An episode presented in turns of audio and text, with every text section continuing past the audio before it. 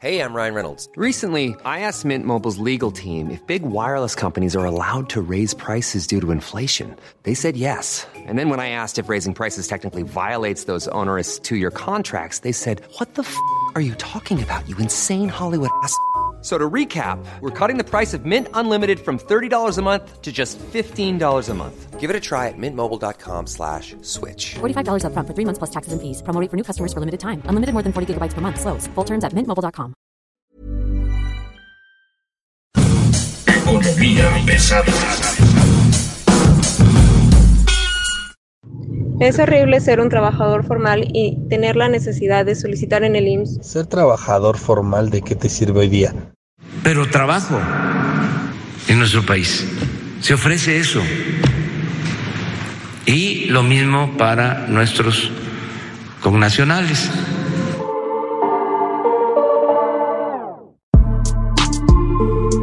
¿Cómo están ustedes? Tengan ustedes muy buen día. Bienvenidos a PGnomics, Economía Pesada. Mi nombre es Luis Carriles. ¿Cómo están? Y hoy tenemos a Kikín con nosotros. Kikín, qué bueno que nos pudiste acompañar, mano.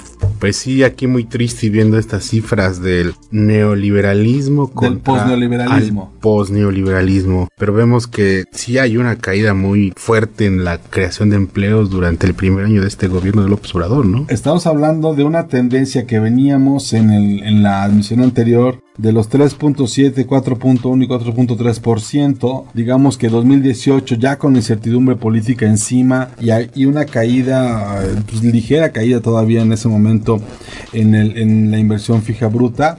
Este, traíamos una tasa de empleo de 3.4%, que era este, pues casi un punto menos que, el, que un año antes. Sin embargo, ya en pleno gobierno del post-neoliberalismo, Económico. el post-neoliberalismo económico, en esta época del PGnomics, las políticas de intervención del Estado en la economía permitieron un crecimiento en el empleo de Nada. 1.7%, de acuerdo con el con INEGI, con base en las cifras del IMSS. Estamos hablando solamente de el periodo de enero-octubre, o sea, todavía falta ver cómo terminó el año noviembre, pero- diciembre y estaríamos probablemente hablando todavía de un número menor.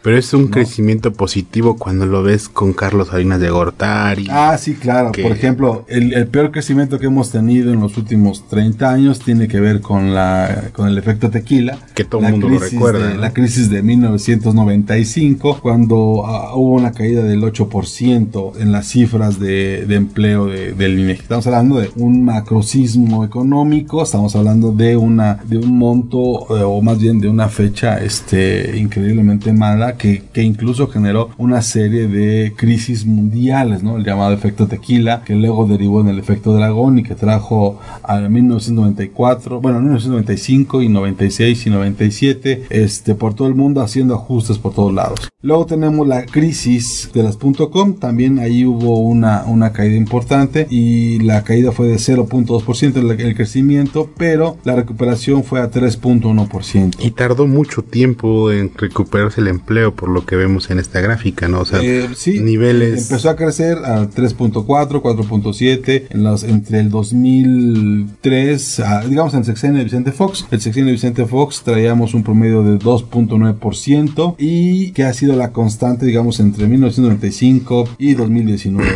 El tema es que pues, en los promedios estamos muertos todos, pero eh, este año solamente tenemos una, un crecimiento de 1.7% Sí.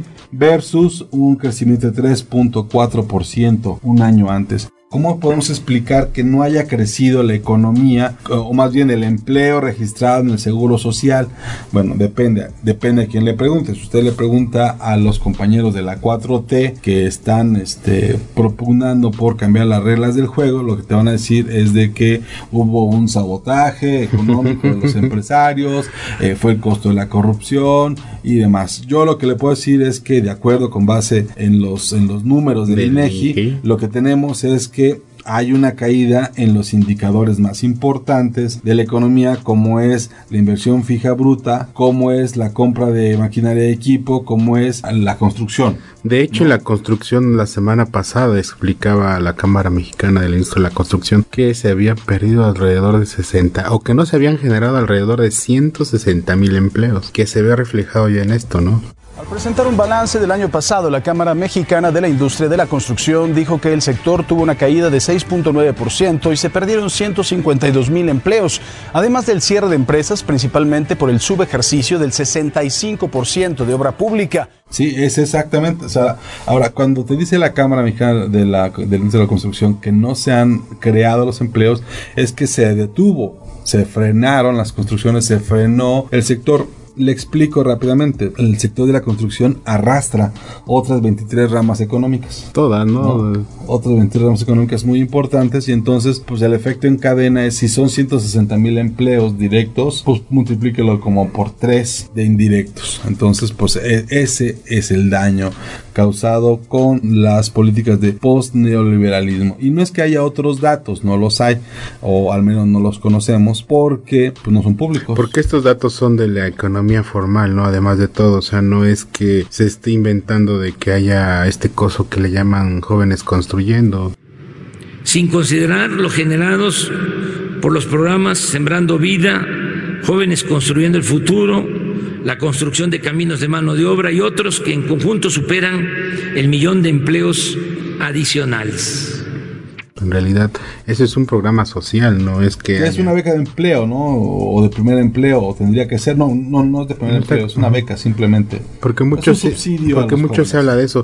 Igual me llama mucho la atención viendo este, este tema de la caída de empleo. El seguro de desempleo de la Ciudad de México también ha estado como en, en punto álgido. Eh, sin embargo, ahí los beneficiarios, me acuerdo que al mes de septiembre, octubre, octubre. son alrededor de 80 mil personas. O sea, te está diciendo que hay 80 mil inscritos. No, ya beneficiarios. Por eso, inscritos recibiendo el beneficio del subsidio del desempleo. El tema es, hay que ver cómo termina noviembre y diciembre y cuál es la cifra final que reporte, que reportan las finanzas. Y obviamente en la Ciudad de México, en donde, pues que es la única que da ese seguro de desempleo que es público, de dinero público, las delegaciones donde más hubo esta petición fue eh, la delegación Ixtapalapa, la delegación Gustavo Madero, Cuauhtémoc y me parece que Miguel Hidalgo son como las que Qué curioso, son alcaldías donde el crimen reina en más de un sentido. No, y además algo que me llama la atención. más duro en el último año. Mucho que me llama la atención, como en el promedio del quién es el que más pide ese seguro de desempleo, son los choferes. Choferes de todo tipo, o sea, choferes de, de transporte de carga, de autobuses, de microbuses. Y de transporte público también. Y choferes de los que escoltaban a los falsos funcionarios, supongo que han de haber varios por ahí. Algún, algún, Algunos, digo, espero que muchos de ellos hayan tenido en algún momento algún seguro, porque acuérdate que también todo eso eh, se entrega siempre y cuando tú estés dentro de la economía formal, no es que llegue Luis Carriles y diga, ah, este... Ah, claro, no, no, no, tienes que, tienes que comprobar que en efecto tu empleo anterior existía y estaba formalmente registrado ante el IMSS y el resto de las autoridades. El tema es este, rápidamente les comentamos la inversión fija bruta, que es un poco cuánto dinero mete el sector privado ¿no? O el gobierno a sus proyectos, eh, pues también tiene una caída muy importante. Y, y, En 2019 probablemente este sea la más grave desde el 2014. Esos tres indicadores que tú manifiestas, eh, Luis, la inversión bruta, inversión fija bruta, la maquinaria y equipo, la construcción, también tiene que ver mucho con el aeropuerto, ¿no? Que es donde estaba eh, el mayor número de, de apuesta de inversión por parte de los empresarios, tanto mexicanos como extranjeros y que pues prácticamente se, se derrumbó la construcción una vez que llegó este gobierno, ¿no? O sea, que prácticamente... el, tema es este, en este momento se supone que estás construyendo un nuevo aeropuerto y las cifras de empleo no se están reflejando, no estás reflejando porque una de dos, o estás usando, como, como ocurre, a, empleos de otros lados, estás trasladando o subsidiando la construcción con empleados de otro lado o no estás haciendo todavía las cosas como deberías, que es eh, comprando las eh, maquinarias, comprando el material, comprando lo que necesites al resto. Secretaría de la Defensa Nacional contrató 4.000 civiles para la construcción del nuevo aeropuerto de Santa Lucía. Trabajan turnos de 8 horas eh, por 3.500 pesos semanales. El tema aquí es el avance que tiene el aeropuerto de Santa Lucía, según los reportes, está limpio, ¿no? O sea, o sea, el terreno limpio. Ya, ya, ya quitaron todo, menos el cerro. de Paula, ¿no? Oye, pero también me llama mucho la atención que hagamos eh, mucho hincapié en esta parte de este inicio tan, tan magro, tan, tan raquítico de crecimiento, tomando en consideración igual que los neoliberales en algún momento dijeron que íbamos a crecer al estilo China, ¿no? Con las famosas reformas estructurales. Hay dos cosas que, que sin duda este, la 4T tiene muy clara y es este discurso anti-neoliberal que ellos llaman de los conservadores. No entiendo cómo puede ser neoliberal de los conservadores. Esa es una, una contradicción propia del PGnomics, ¿no? O sea, o eres liberal o eres conservador, pero no puedes ser conservador y neoliberal al mismo tiempo. En fin, eh, lo que voy es esto. En efecto, las tasas de crecimiento que se tenían durante los últimos, no sé, de 2006 a la fecha, estamos hablando de tasas del 3.9, por ejemplo, en 2006, 2007, ¿no? Que fue el primer año de Calderón. Y en 2012, bueno, en 2013, 2.9, que fue el primer año de Peña Nieto. De Peña Nieto, ¿no? Con, el que Peña Nieto se brinca la, al siguiente año, 2014, a 4.3%. Cuando era el Mexican Moment, ¿no? El Mexican Moment, cuando el Mexican Saving, ¿no te acuerdas? salvando a México. Ahora, esta es, la primera vez, digo, en los últimos 25 años, salvo que, sí, que sin crisis este, mundial, tenemos un crecimiento tan bajo, ¿no? En 95, en diciembre de 94 y en 95 tuvimos el efecto tequila. En el 2000 tuvimos la crisis de, las, .com. En el 2008 tuvimos la, la crisis inmobiliaria, ¿no? Que reventó todos estos con estos fondos productos de, de, fondos de inversión y subproductos de fondos de inversión, los fondos sintéticos y ahora, bueno, pues que yo sepa... La crisis quizá de Irán nada más, pero pues no, no, no, este año, ¿no? Pero no, no, no, ninguna, no hay, no hay un efecto ahí terrible de esto. En fin, este es el, los, son los últimos datos, téngalo usted en cuenta. Este sí está creciendo el empleo, sí, muy poquito, muy, muy poquito. Estamos hablando de que si usted en el 2018 tuvo cuatro amigos nuevos con empleo, pues el, año pasado tuvo un amigo más con empleo. Para que lo tenga usted claro. Oye, nada más ya para irnos rápidamente, si usted tiene 500 pesos y decide comprarse un boleto de la lotería para ganarse el avión presidencial, le tenemos una muy mala noticia. Pues va a tener que pagar impuestos, ¿no? Como todo se debe hacer en este país ya. A partir de que llega la 4T, ¿no? A partir de que llega la 4T, este, se toman decisiones así extrañas, pero bueno, el impuesto, por lo que sabemos, no se va a perdonar, al menos no, lo, no, no se ha dicho así, pero si usted compra un boleto de la Lotería Nacional en 500 pesos y se gana el avión presidencial, va a tener que pagar un impuesto equivalente a 1.3 millones de dólares, unos 24 millones, de dólares. 24 millones de pesos. De pesos. ¿No? Así que pues, es la rifa del tigre, ¿no?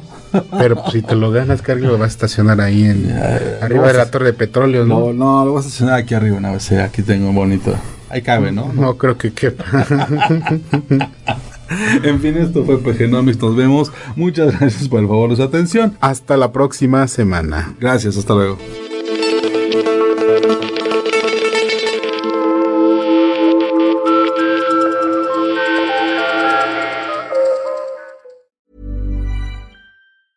¿No se merece tu familia lo mejor? Entonces, ¿por qué no los mejores huevos? Ahora, Egglands Best están disponibles en deliciosas opciones. Huevos clásicos, de gallina libre de jaula y orgánicos de Egglands, que ofrecen un sabor más delicioso y fresco de granja que le encantará a tu familia. En comparación con los huevos ordinarios, Egglands Best contiene la mejor nutrición como 6 veces más vitamina D, 10 veces más vitamina E y el doble de omega 3 y B12. Solo Egglands Best. Mejor sabor, mejor nutrición, mejores huevos. Visita egglandsbest.com para más información.